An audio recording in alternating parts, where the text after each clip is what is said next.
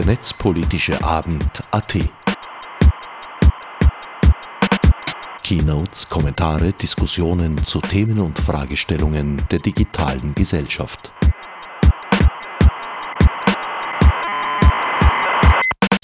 Herbert Gnauer begrüßt euch zur Zusammenfassung des fünften Netzpolitischen Abends, der Donnerstag, 7. April 2016 vor vollem Haus im Wiener Meterlab über die Bühne ging.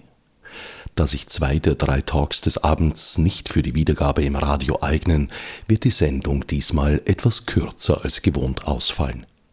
Doch der Reihe nach hören wir zunächst die Moderatorin der Veranstaltung, Magdalena Reiter, mit einem Überblick der einzelnen Programmpunkte. Hallo, ähm, mein Name ist Magdalena Reiter. Ich werde heute durch den Abend moderieren. Ich freue mich sehr, dass wir hier im MetaLab sein dürfen. Also vielen Dank ans MetaLab, dass ihr uns immer beherbergt.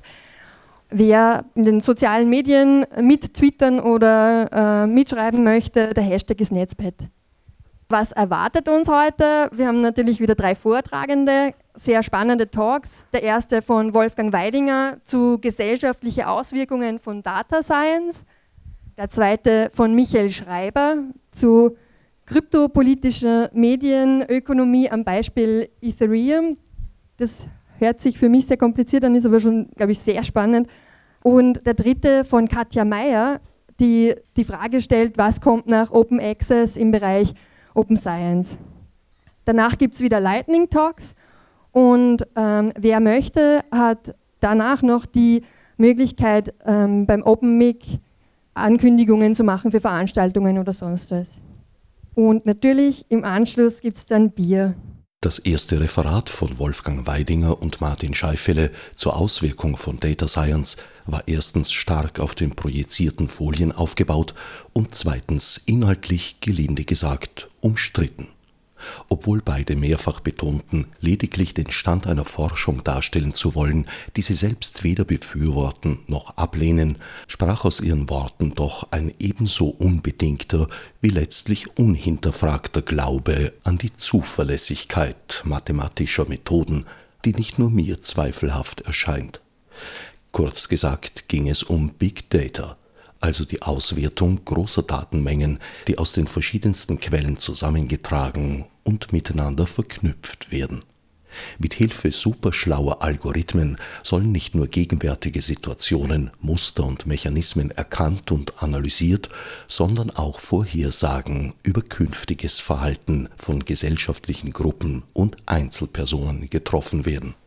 Dabei geht es keineswegs nur um Marketing und wirtschaftlichen Gewinn, sondern auch um politische und andere hochsensible Bereiche.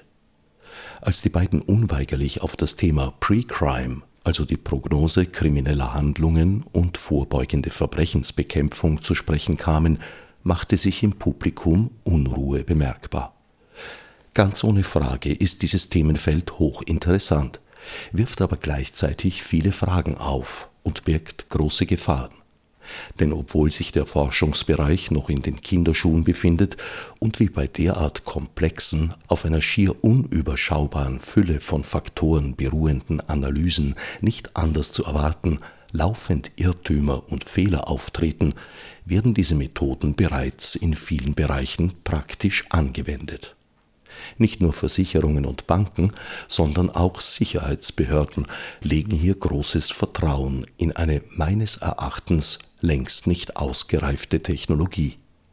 All diese Einwände und Kritikpunkte kamen in der anschließenden Diskussion ausgiebig zur Sprache. So ausgiebig, dass ich vor der Wahl stand, entweder Vortrag und Diskussion auf Kosten der gesamten Sendezeit zur Gänze wiederzugeben oder diesen Teil der Veranstaltung wegzulassen. Wer sich selbst ein Bild machen möchte, sei daher auf den ungekürzten Mitschnitt des Abends verwiesen, der im Online-Archiv der Freien Radios unter cba.fro.at sowie im Blog der Veranstaltung unter netzpolitischerabend.wordpress.com zu finden ist. Im zweiten Referat des Abends sprach Michael Schreiber über kryptopolitische Medienökonomie am Beispiel Ethereum, einer Art virtueller Währung, deren Ansatz weit über die sattsam bekannten Bitcoins hinausgeht. Ein sehr kompetenter, enorm spannender Vortrag, der tief in die hochkomplexe Materie ging, aber leider ebenfalls stark auf den projizierten Folien aufgebaut war. Deshalb möchte ich auch hier auf den vollständigen Mitschnitt verweisen. Somit blieben also Katja Meyers Referat über Open Science und Open Access sowie die anschließenden Lightning Talks, denen wir uns nun widmen werden.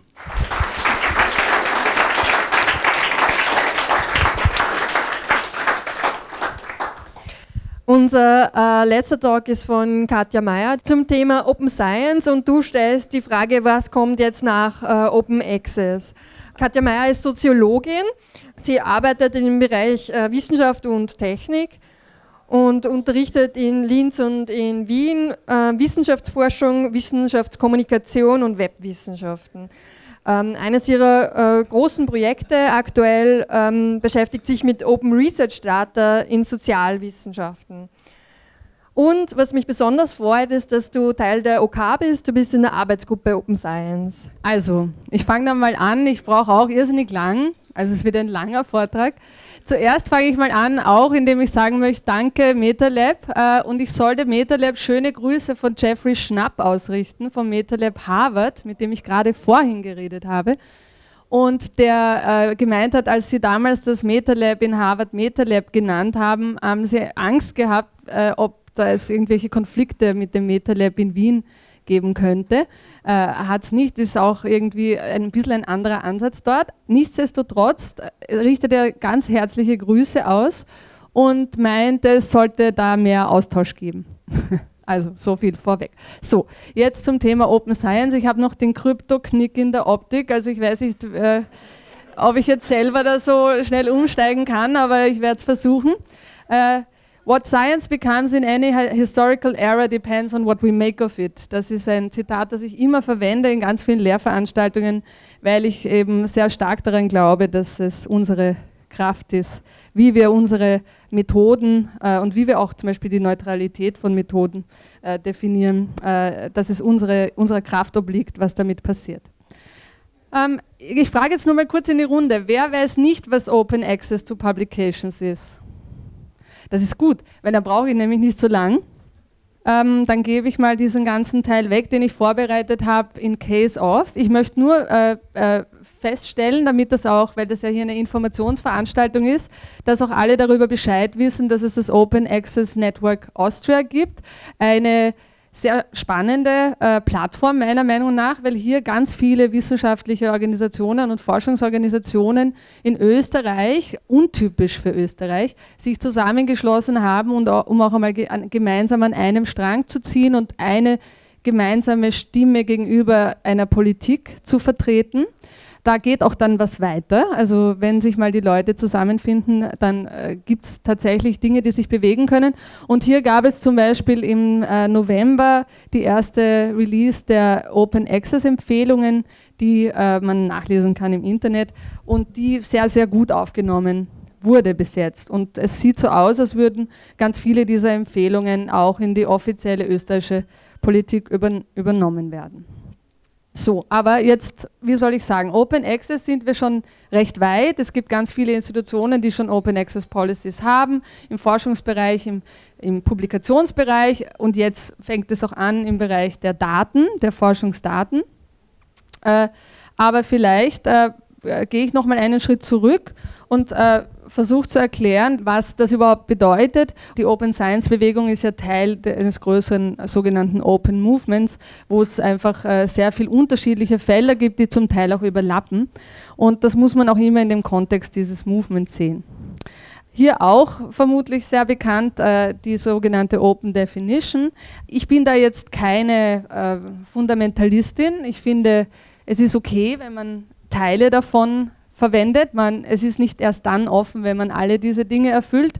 Aber wie ihr euch vorstellen könnt, da gibt es natürlich auch äh, die sogenannte Open Police, die da sehr streng ist und sagt, man äh, kann nur von Open reden, wenn irgendwie all diese Dinge ähm, erledigt sind. Open Science besteht aus unterschiedlichen Herangehensweisen. Das ist jetzt auch eine sehr rigide Einteilung, die auch sehr stark überlappend ist. Open Access ist bekannt. Dann einer groß, ein großer neuer Schwerpunkt ist äh, auf Open Research Data. Ich sage auch immer dazu Materials, weil es gibt in den qualitativen Sozialwissenschaften oder in den Humanities Bereiche, wo man nicht unbedingt von Data im klassischen Sinn sprechen kann oder auch im Sinne einer Data Science, sondern wo es einfach sehr viel unterschiedliche, unstrukturierte Materialien gibt, äh, auch Audio, Video und so weiter. Äh, Dinge, die man nicht so einfach ähm, strukturieren oder homogenisieren kann. Dann gibt es den Bereich Open Source. Eh klar, im, im, Wissenschaftsbereich würde ich das auch eher Open Methods nennen. Also da geht es ganz stark darum, dass man zum Beispiel in dem Ablauf einer Methode oder auch in der, äh, in der Entwicklung einer Methode Einblick möglich macht. Das heißt, dass man es entweder dokumentiert, was man tut. Also da gibt es zum Beispiel in der Chemie die Leute, die Open Notebooks betreiben, das heißt, wo wirklich tatsächlich alles, was im Labor passiert, sofort öffentlich zugänglich äh, notiert wird und dann auch kommentiert und annotiert wird. Da ist schon ziemlich viel äh, passiert. Äh, da, das passiert jetzt auch äh, in der Biochemie zum Beispiel sehr stark. Im, im Rahmen der Zika-Forschung, also der Erforschung des Zika-Virus, hat es da einige äh, wirklich auch tolle Open Notebook äh, Labs und Zusammenschlüsse gegeben, die schon sehr viel gebracht haben. Aber es müssen nicht Open Notebooks sein, es gibt da auch noch ganz viele andere Möglichkeiten, wie man seine Methoden offenlegen kann, auch wiederum in den qualitativen äh, Wissenschaften oder in den Soft Sciences, ein dummer Begriff, äh, wäre es vielleicht eher so, dass man ähm, die unterschiedlichen Forschungssubjekte, weil wir eben schon, das Wort ist jetzt hängen geblieben natürlich, äh, dass man die auch mehr einbezieht und deren Eigensinnigkeit äh, mehr berücksichtigt. Insofern gefällt mir dieser Ansatz sehr gut. Ähm, dann gibt es den ganzen großen Bereich, und da ist, glaube ich, so der Leonard hier eher der Experte, aber vielleicht gibt es auch noch andere hier in der Gruppe, der Open Education, Open Educational Resources. Das ist eine ganz, ganz große Bewegung, die in unterschiedlichen Ausprägungen schon relativ weit fortgeschritten ist. Also zum Beispiel in Amerika ist es so, dass äh, ganz viele große Stiftungen wie die Gates Foundation oder die Hewlett Foundation zusammen mit Creative Commons eine regelrechte quasi Policy, wie sagt man, Policy Campaign oder so eine Hardcore Policy Attacke gefahren sind, dass tatsächlich jetzt äh, die Gesetze dahingehend geändert werden, dass an Colleges, an commu sogenannten Community Colleges, Open Textbooks verwendet werden müssen und dass eben kein Geld mehr dafür ausgegeben wird, dass immer wieder sozusagen Autoren neu schreiben und es immer wieder dann über Verlage abgerechnet wird und ständig Lizenzen anfallen. Was natürlich ganz neue Methoden auch in der Lehre ermöglicht. Es geht hin von Open Curricula zu Open Seminars und äh, Open Evaluation auch in der Gestaltung von wissenschaftlich oder edukativen Material. Da habe ich schon jetzt darauf angesprochen, Open Evaluation, ein ganz ein großer Bereich, Altmetrics vielleicht vielen auch ein Begriff hier, unterschiedliche Arten der Messung von Produktivität, Erfolg. Äh, ich sehe das ein bisschen kritisch. Auch, auch hier muss man immer schauen, was wird da eigentlich vermessen. Und manchmal, wenn man so äh, Altmetrics-Publikationen äh, liest oder so, hat man das Gefühl, da gibt es einen regelrechten neuen Verwässungswahn, der wieder versucht, Dinge, die bis jetzt noch nicht quantifizierbar waren oder was weiß ich, Internet-Klicks und Likes und was weiß ich was einzubeziehen.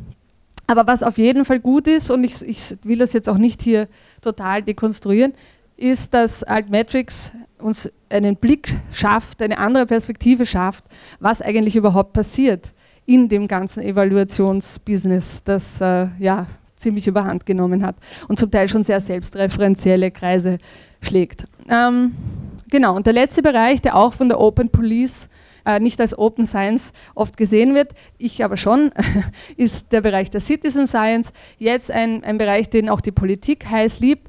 Äh, es gibt den Glauben daran, dass man jetzt, indem man äh, Citizens als Datensammler oder sogenannte Social Census einsetzt, man sich irrsinnig viel Geld ersparen kann und super toll schnell äh, wissenschaftliche Datensammlungen akquirieren kann.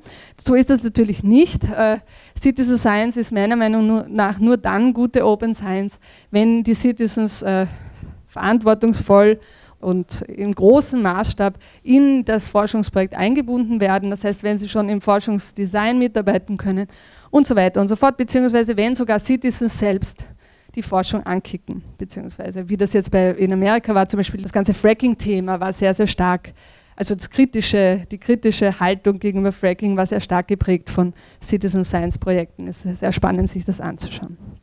Schwerpunkt liegt in allen Bereichen auf respektvolles Teilen und äh, Kollaboration, auf Transparenz und Reproduzierbarkeit, auf äh, Wiederanwendbarkeit und das Schaffen von wirklich auch Neuem. Und äh, es soll so reflexiv sein, dass man irgendwie die sozialen Auswirkungen der Forschung äh, mitbedenkt. Insofern die Data Science Gruppe hat da einen sehr guten Ansatz. Das Human Genome Project ist eines der Vorreiterprojekte, das irgendwie Open Science äh, noch nicht unter diesem Namen betrieben hat. Wie ihr ja wisst, das humane Genom, beziehungsweise dieses eine von damals, eines äh, äh weißen kriminellen Mannes übrigens, äh, ist äh, entschlüsselt worden in einem unglaublich aufwendigen Prozess, der äh, ganz viele Ebenen von Open Science betroffen hat. Unter anderem äh, wurden hier äh, neue kollaborative Plattformen, technische Plattformen geschaffen. Man hat geschafft, äh, neue Methoden so zu tweaken, dass wirklich ganz, ganz, ganz viele tausende Wissenschaftler zugleich arbeiten können. Und äh, es gab unglaublich innovative Industry, äh, also Public-Private Partnerships. Die Industrie, die sich zuerst total gesträubt hat, dass das Genom nicht patentierbar sein wird, hat dann erkannt, dass da die Zukunft drin liegt und hat sozusagen mitgearbeitet. Und am Schluss hat sie am meisten auch davon profitiert. Also zum Beispiel die ganze amerikanische Ostküste und die Biotech-Cluster, die dort sind, leben oder bauen auf auf, de, auf sozusagen Erkenntnisse, die damals auch gewonnen worden sind. Also Open Science äh, hat, kommt mit ganz vielen Versprechen und ganz, ganz vielen äh, äh, Imaginaries, wie wir das nennen würden. Also das ist die eierlegende Wollmilchsau für die Politik zurzeit. Es war jetzt gerade eine große Konferenz bei der niederländischen Präsidentschaft zum Thema Open Science und äh, das sind zum Teil auch leere Hülsen und viel Hype. Äh, das soll alles transformieren und es soll diese, dieses pyramidische äh, Verhältnis zwischen Gesellschaft, Politik und Innovation in eine Art Gleichschenkerlichkeit bringen. Äh, ich, ich gehe da jetzt auch nicht ein, ich glaube, so ein Bild spricht für sich. Es ist nämlich nicht so. Es gibt ganz viele unterschiedliche epistemische Kulturen, die Felder divergieren. Es gibt ganz neue interdisziplinäre Felder, die sich gründen, die müssen sich erstmal verstehen lernen. Es gibt immer noch das Problem der Kommunikation äh, zwischen Technik und Wissenschaft. Oft wird die Technik als Hilfs... Äh, Wissenschaft betrachtet äh, und umgekehrt. Äh, also es ist irgendwie sehr, sehr schwierig. Es gibt unglaublich viele Probleme, äh, äh wie man die richtigen Policies äh, macht. Und was mir hier ganz wichtig ist, eine der Hauptvisions oder Imaginaries der Politik ist, dass das alles eine Frage der richtigen Technologie ist. Also als ob wir nur die richtigen Technologien brauchen und dann wird das schon alles funktionieren mit der Kommunikation. Das ist diese typisch technokratische Befreiungsutopie, die da immer da mitschwingt. Und so ist das natürlich nicht. Und ich glaube, eben auch in diesem Raum hier wisst, wisst ihr ganz genau, äh, wie viele soziale Aspekte immer mit der Technologie verstrickt sind. Technology is frozen society. Ist auch so ein schöner Satz. Ja, äh, weil das der netzpolitische Abend ist, kurz bevor ich hier ende, habe ich mir erlaubt, mal so ein paar Challenges für Policies aufzuschreiben. Ich will jetzt auch gar nicht im Detail durchgehen. Was mich immer noch am meisten ärgert eigentlich, ist die ganze Frage der Intellectual Property, weil ich habe diese Konferenz in Amsterdam, wo jetzt die ganzen wichtigen Stakeholder vertreten waren und sich gegenseitig mit Blasen beworfen haben, im Stream zugehört. Und es ist wirklich so, dass äh, das wird immer von Open Innovation Ecosystems und was weiß ich was geredet, aber kein Mensch wird so konkret zu sagen, okay, wie schaut das jetzt rechtlich wirklich aus? Ja? Und Innovation, wie wir wissen, basiert sehr, sehr stark auf diesem klassischen strengen IP. Regime, das heißt äh, irgendwie alles patentierbar machen und dann davon Kohle scheffeln. Und das Problem ist, äh, dass die ganzen alternativen Verwertungsmodelle, die ja schon existieren, die auch schon praktiziert werden, zum Beispiel auch in wunderschönen Open Innovation Projekten in Afrika oder Indien oder auch bei uns im Vorarlberg, äh, im Waldviertel und so weiter, dass die überhaupt keinen Einzug finden in die, in die Politik, beziehungsweise auch extrem äh, boykottiert werden. Und das ärgert mich einfach und da könnte ich mich unglaublich drüber aufregen die ganze Zeit. Aber das ist einfach schade und ich habe auch mit Leuten eben von Creative Commons und so weiter schon über das geredet. Und es ist einfach in Europa, es ist in Amerika anscheinend leichter und in anderen Ländern und Kontinenten als in Europa. In Europa ist das ganz besonders arg blockiert. War ja auch schon Thema hier. So, und jetzt kurz bevor ich aufhöre, was man nicht vergessen darf bei der Open Science Bewegung, trotz all diesem Policy-Quacks, ist, dass das eine Bottom-up-Bewegung ist. Das heißt, jede von uns, jeder von uns, äh, die ihr hier auch vielleicht Wissenschaft betreibt oder am Rande unkonventionellere Art von Wissen schafft, vergesst einmal diese Direktive, die man so eingebläut bekommen hat, Work, Finish, Publish. Das wissen wir längst, dass das so nicht funktioniert. Das Wichtigste ist, glaube ich, dass wir, und jetzt das MetaLab auch ein schönes Beispiel dafür, dass man Skills trainiert, wie man zusammenarbeitet und wie man auch respektvoll und vertrauensvoll zusammenarbeitet dann schaut mal, wie weit ihr irgendwie äh, euch öffnet oder öffnen könnt. Ja? Äh, schaut, wie sehr ihr Daten produziert, die man öffnen könnte, wie weit andere Formen der Kommunikation geöffnet werden können und haltet immer Ausschau danach, dass ihr neue äh, Spaces, also neue Räume und neue Materialien erforscht und produziert. Und äh, das, was ich dann sage, so eine Art Checklist, wonach soll man fragen, weil man soll ja immer fragen und äh, in seinen diversen Institutionen auch immer wieder pochen. Das heißt, äh, immer wieder darauf hinweisen, dass das auch Geld kostet, das ist eben nicht billiger, wie manche denken.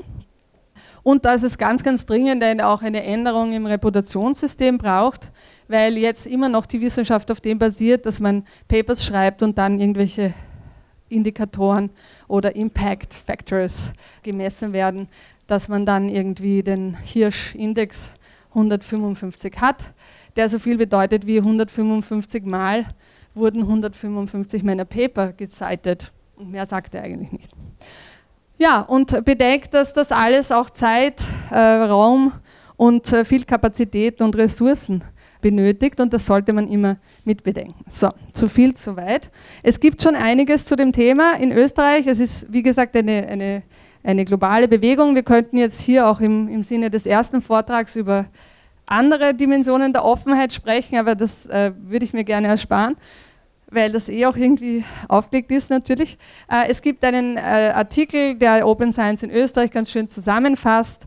Es gibt ab Herbst die OANA weiter, die aber dann im Hinblick auf Open Science äh, mehr aktiv sein wird nämlich in der Arbeitsgruppe Future of Scholarly Communication.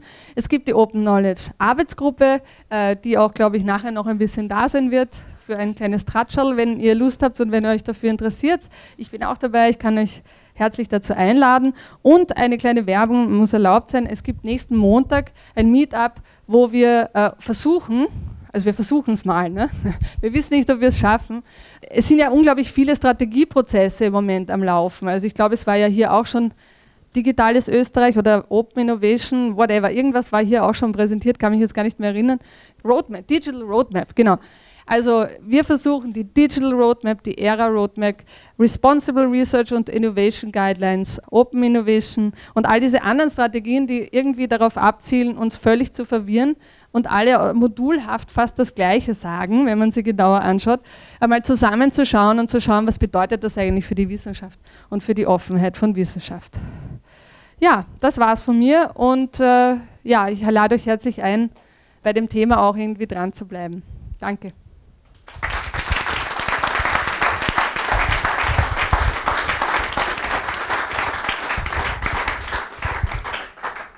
Vielen Dank, Katja, für den interessanten Vortrag. Es gibt schon Fragen im Publikum.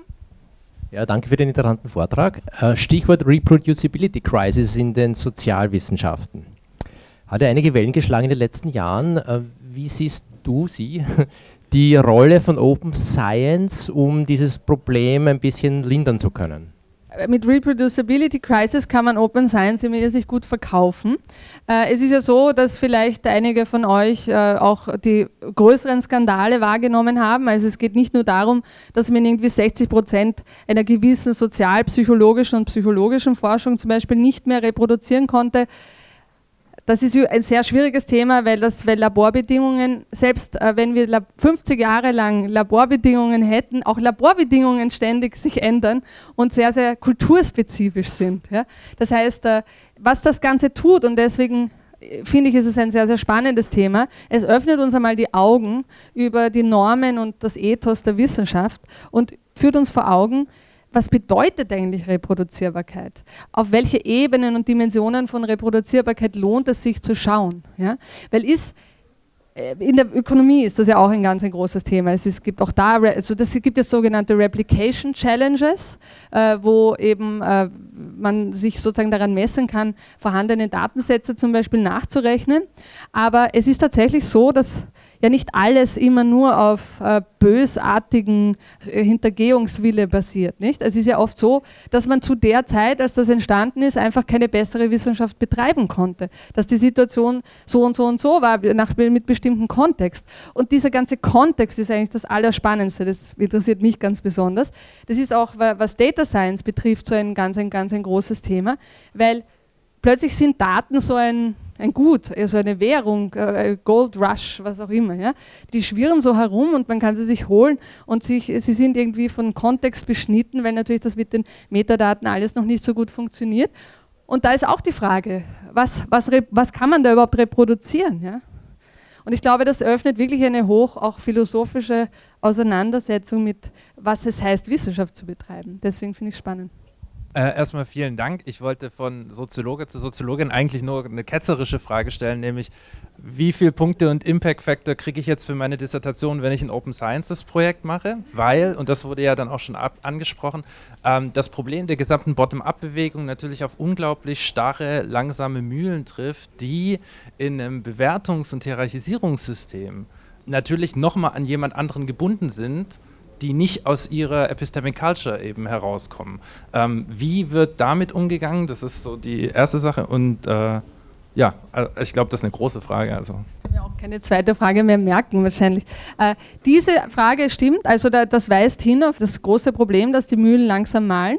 Ich kann dazu nur sagen, also es gibt Studien, die zeigen, dass auch wenn das alte System noch in place ist, du und du deine äh, Dissertation open stellst, du trotzdem um circa 60 Prozent mehr äh, Leser und Leserinnen generieren wirst. Ja? Äh, und dann auch vielleicht mehr zitiert wirst in klassischen, althergebrachten Medien, was dir wiederum sehr, sehr schöne, diverse Indizes bescheren könnte.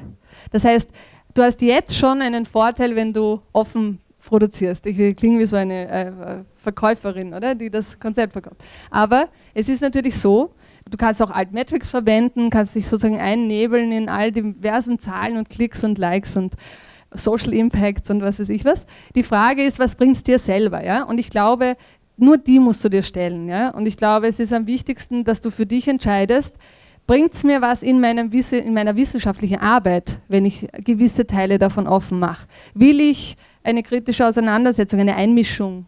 Äh, könnte das etwas bewirken, was mir nützlich ist? Ich glaube, das ist die einzige Frage, die du stellen musst und danach musst du entscheiden. Diese Bottom-up-Bewegung wird doch in den nächsten Jahren verstärkt auf den äh, Top-down-Approach der Horizon 2020-Projekte ähm, stoßen. Welche Interaktionen werden sich daraus ergeben? Also wenn man, wenn man nach den äh, Imaginationen der Policymakers geht, hoffentlich Interaktionen mit der Wirtschaft weil äh, wir haben ja in Europa anscheinend das Problem, dass, man, dass wir unsere Produktivität deswegen nicht steuern, steuern können, weil wir unsere wissenschaftlichen Ergebnisse nicht schnell genug in Produkte übersetzen können. Äh, das ist eine sehr, sehr spezifische Denkschule, die das sagt, äh, eine sehr ökonomische. Und äh, das ist die Interaktion, die gewünscht ist von seitens der Politik. Ich äh, weiß nicht so recht, ob das äh, funktionieren wird von der Seite des Open Movements. Gewünscht sind ganz sicher, und das glaube ich, kann man trotzdem noch in Horizon 2020 gut verkaufen, weil das ja auch gefordert ist, sind Interaktionen zwischen Datenproduzenten, also zum Beispiel, äh, es gibt jetzt, die, das letzte Mal wurde ja vorgestellt, das E-Infrastructures-Projekt. Es ist so gedacht, dass man einfach große Infrastrukturen äh, äh, ermöglicht, die untereinander einfach vernetzt werden und miteinander kommunizieren. Das ist, glaube ich, ein großer Bereich, der jetzt gerade mit viel Geld ausgestattet wird. Schauen wir mal, ob das funktioniert. Könnte auf jeden Fall spannende neue Dinge ermöglichen. Den Zugang zu gewissen Daten, der bis jetzt nur gewissen Eliten halt auch äh, möglich war, auch äh, verändern. Und eine Interaktion, die auch von Bottom-up äh, gewünscht ist, aber die man auch unter Horizon 2020 gut verkaufen kann, ist die ganze Science in Society. Äh, Szenerie, dass man eben sagt, äh, man bindet sehr, sehr früh unterschiedliche Stakeholder ein und man setzt sehr wohl auch auf andere Arten der Wissensproduktion. Also das ist sicher etwas, was äh, sehr, sehr spannend ist in den Sozialwissenschaften speziell, in diesem ganzen Bereich der Citizen Science, wenn sie respektvoll begangen wird, sozusagen. Ja. Ich hätte noch eine nicht ketzerische Frage, die sich eher immer daran richtet, äh, weil wir beim Thema Transparenz wären, welche Impulse Open Science oder Open Education bereits auf unseren Markt gesetzt haben. Nachhaltige vor allem. Also ich kann jetzt für Österreich und Open Education oder für den deutschsprachigen Raum für Open Educational Resources wenig sagen, weil da kenne ich mich wenig aus. Da gibt es andere Experten und Expertinnen. Impulse, die ich aber bei Erfolgsgeschichten sehe, wie das eben in einigen afrikanischen Ländern zum Beispiel der Fall ist, äh, oder auch in ein, einigen asiatischen oder auch zum Beispiel in Brasilien, ist äh, bei jetzt e Open Educational Resources, dass einfach diese Wissenshoheit, ja, also wer hat die Hoheit, Wissen zu schaffen, das dann gelehrt wird, ja, an, an Schulen zum Beispiel, dass das völlig neu distribuiert wird und ein ganz neuer Aushandlungsprozess ist. Das heißt, die Transparenz da, ich weiß nicht, ob ich jetzt deine Frage beantworte, aber das ist etwas, was, was sehr viel schon verändert hat monetarisiertes Wissen in Buchform, habe ich das richtig? Ja, ja. Das sozusagen monetarisiertes Wissen, das, so, das gekauft ist, das dann frei verfügbar gemacht wird. Also sozusagen die legale Variante von Sci-Hub oder so. Äh, es gibt tatsächlich einige Open Access Journals, äh, die äh, begonnen haben, formally monetized knowledge jetzt offen zu legen. Ja. Dafür kriegen sie manchmal Geld, dass sie das tun, äh, manchmal auch nicht. Es gibt viele Autoren und Autorinnen, die ihre Werke einfach auch, weil sie zum Teil kein, weil es ihnen egal ist, was auch die äh, Verträge der, mit den Verlagen anbelangt, betrifft, äh, offenstellen. Also da ändert sich sehr viel. Äh, aber es ist trotzdem so, dass wir, und das wird auch einiges im Denken verändern, natürlich äh, jetzt in die Ära der Offenheit erst eintreten und das wird einfach auch sehr viel umschichten, wo wir nachschauen. Und es wird gewisse klassische Werke vielleicht dann auch äh, in ihrer Wichtigkeit ein bisschen reduzieren. Ähm, wer sorgt dafür, dass dieses Wissen weitergetragen wird und wer stellt, wer stellt klar und richtig, was das richtigere, modernisierte Wissen des Ganzen ist? Wer trägt für die Version 2.0 Sorge? Gibt es ein Gremium? Das Gremium ja, das, das illuminatorische Gremium. Äh, also es gibt äh, in vielen, es ist unterschiedlich organisiert. Es gibt in manchen Ländern gibt's, äh, Gremien, die das irgendwie besprechen und auch zum Teil sehr off, in einer sehr offenen Art und Weise. In anderen Bereichen gibt es ganze Communities, die darüber, also so Open Campuses, die zum Beispiel im Austausch stehen und Konferenzen organisieren und das besprechen. Ist ganz, ganz unterschiedlich gehandhabt. Aber irgendwo gibt es wahrscheinlich immer irgendein Gremium. Ähm, wir müssen jetzt leider aufhören, auch wenn es spannend ist. Aber wie gesagt, ich werde nochmal darauf hinweisen, es gibt nachher Bier und da kann man äh, sehr gut diskutieren.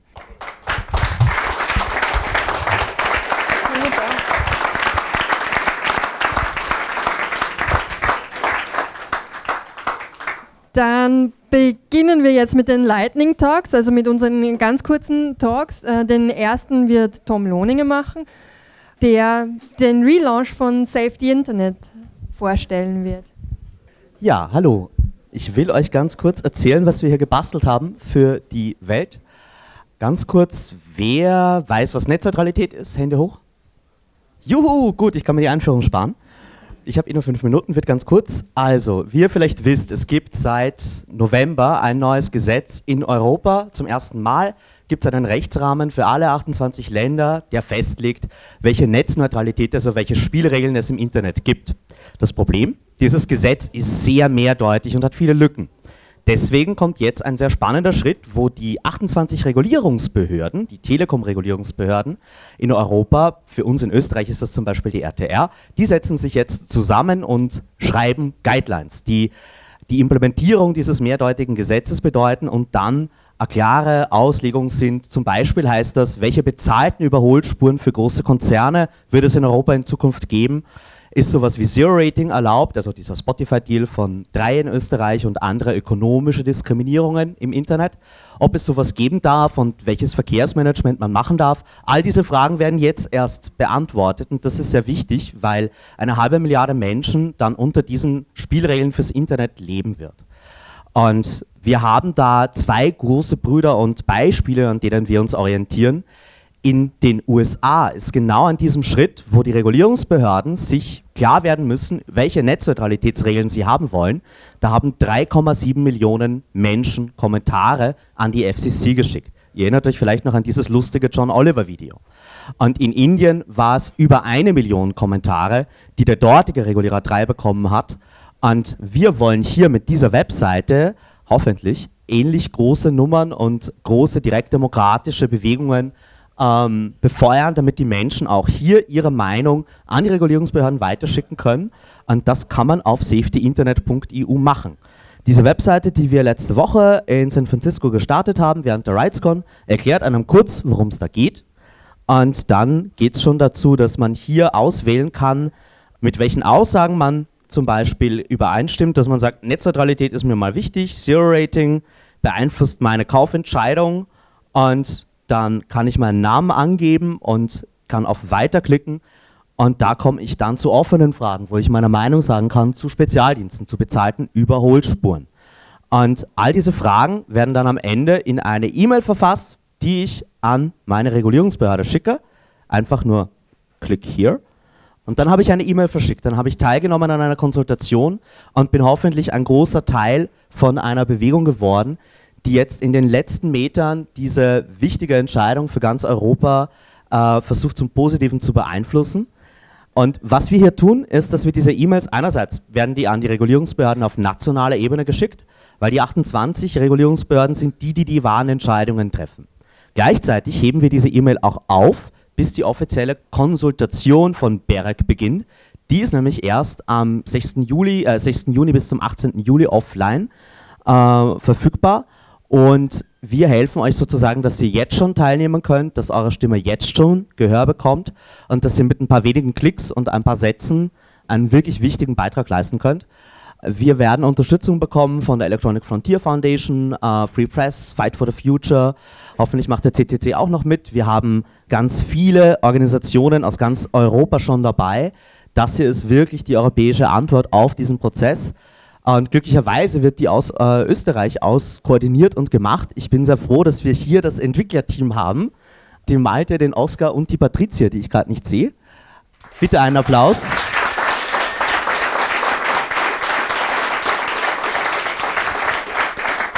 Die haben sich furchtbar ins Zeug gesetzt, dass ihr hier so eine hübsche Webseite habt, die so schon übersichtlich ist. Ihr seht erst 195 Kommentare, wir sind auch erst ganz am Anfang, aber da wird hoffentlich noch viel passieren. Deswegen bitte bringt euch ein, was ihr tun könnt. Ist mal das allersimpelste und einfachste und das könnt ihr jetzt gleich noch machen während dem nächsten Lightning Talk, ist die Konsultation ausfüllen.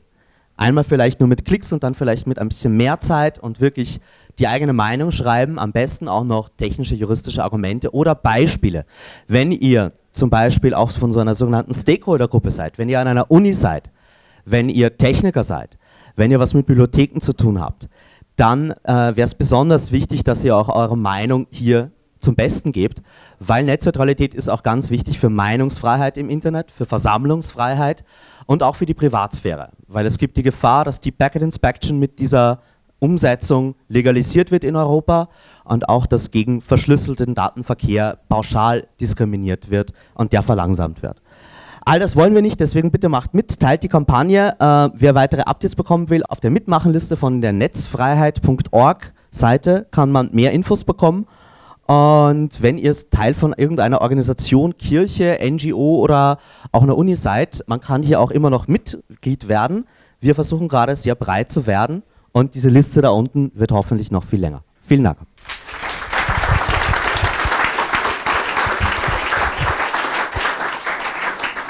Also vielen lieben Dank, Tom, und auch vielen lieben Dank für das Engagement für Netzneutralität. Ich glaube, in diesem Raum schätzen das alle sehr. Jetzt fangen wir noch kurz an mit dem äh, Open Mix. Ähm, der Erwin beginnt. Hallo, wer von euch kennt das Barcamp Graz? Hände in die Höhe. Gut, es kennen nicht alle das Barcamp Graz vom 22. bis 24. April, das ist von Freitag bis Sonntag in zwei Wochen, findet eben in Graz, FH Joanneum, danke, das Barcamp Graz eben statt. Und der Co-Organisator vom Politcamp dort hat mich gebeten, das kurz vorzustellen. Es gibt dort eben mehrere Camps, zum Beispiel das eben erwähnte Politcamp. Weiters gibt es dann noch ähm, ein Blogcamp, ein App-Dev-Camp, ein Design-Camp und einige andere, andere inter interessante Camps. Und beim Politcamp ist das Besondere, dass da die Staatssekretärin Sonja Stessel, die was für die Digital Roadmap verantwortlich war, auch erscheinen wird am Freitag und dort zum Schluss wahrscheinlich eine Session halten wird, zum, eben zum Thema Digital Roadmap. Es ist eine Anmeldung auf anmeldung.barcamp-graz.at erforderlich. Die Anmeldung ist gratis, genauso äh, das Teilnehmen am Barcamp ist gratis. Und es gibt nur eine begrenzte Anzahl von Plätzen, nämlich 300. Es ist jetzt circa die Hälfte verbraucht. Danke.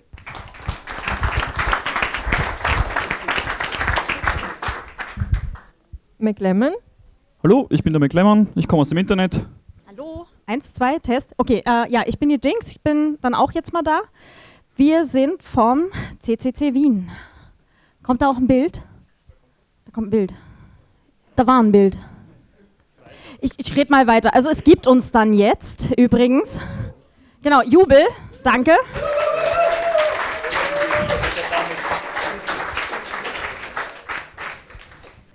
Ähm, ja, was, was hat sich so alles getan? Wir hatten eine Mitgliederversammlung. Wir haben den Verein reaktiviert, war vorher Chaosnahe Gruppe Wien, jetzt umbenannt in Chaos Computer Club Wien. Wir sind mittlerweile von der Vereinsbehörde äh, akzeptiert worden. Also wir sind mit dem ganzen Bürokram quasi durch soweit.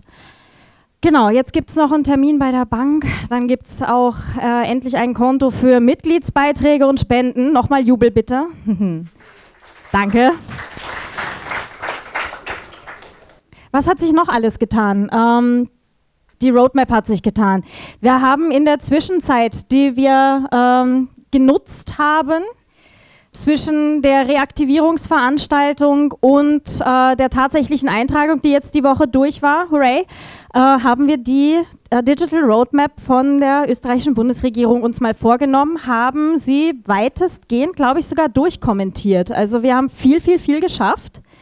Ähm, es haben uns ganz viele Leute geholfen. Also wir saßen hier beim Hackathon, glaube ich, mit 15 Leuten und ich weiß, es haben sich ganz viele auch von extern reingeklingt, haben in ihrer Freizeit wirklich die Zeit sich genommen und diese 420 Punkte kommentiert.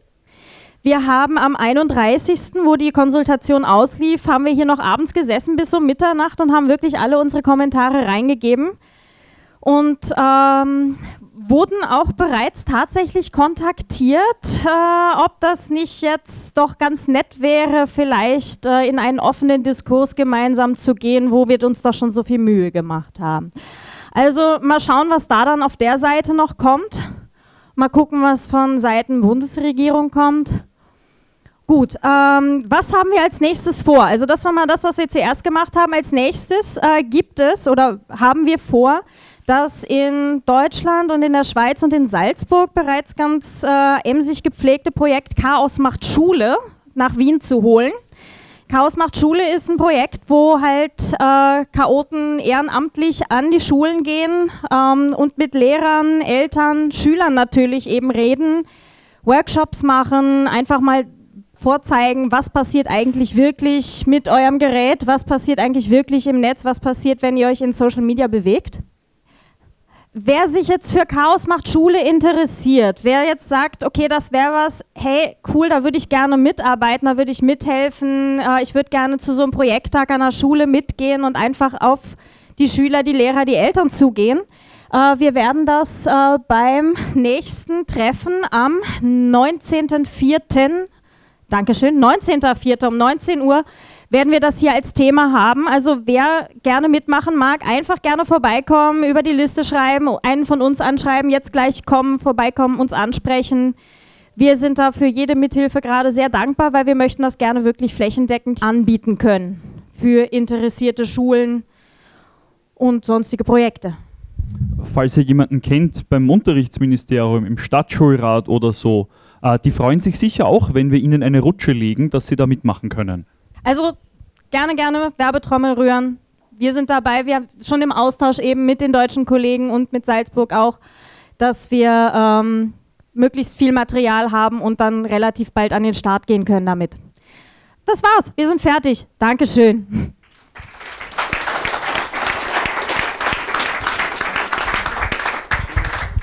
Okay, vielen Dank und alles Gute für die Reaktivierung.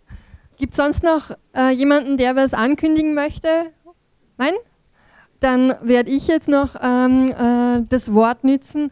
Ich möchte euch alle einladen zum Open Commons Kongress, der am 12. Mai stattfindet. Also ähm, wir, wir, äh, sprechen dieses Jahr über Diskriminierungen im Netz, äh, Diskriminierungen aller, aller Arten, Diskriminierungen durch Algorithmen, durch fehlende Privatsphäre und Datenschutz, durch Hass und Hetze. Also wer sich dafür interessiert, wir freuen uns natürlich über alle Gäste. Ansonsten wird jetzt der inoffizielle Teil des Abends starten. Die meisten wissen schon, wo, wo der Kühlschrank steht. Also einen schönen Abend noch und danke fürs Kommen.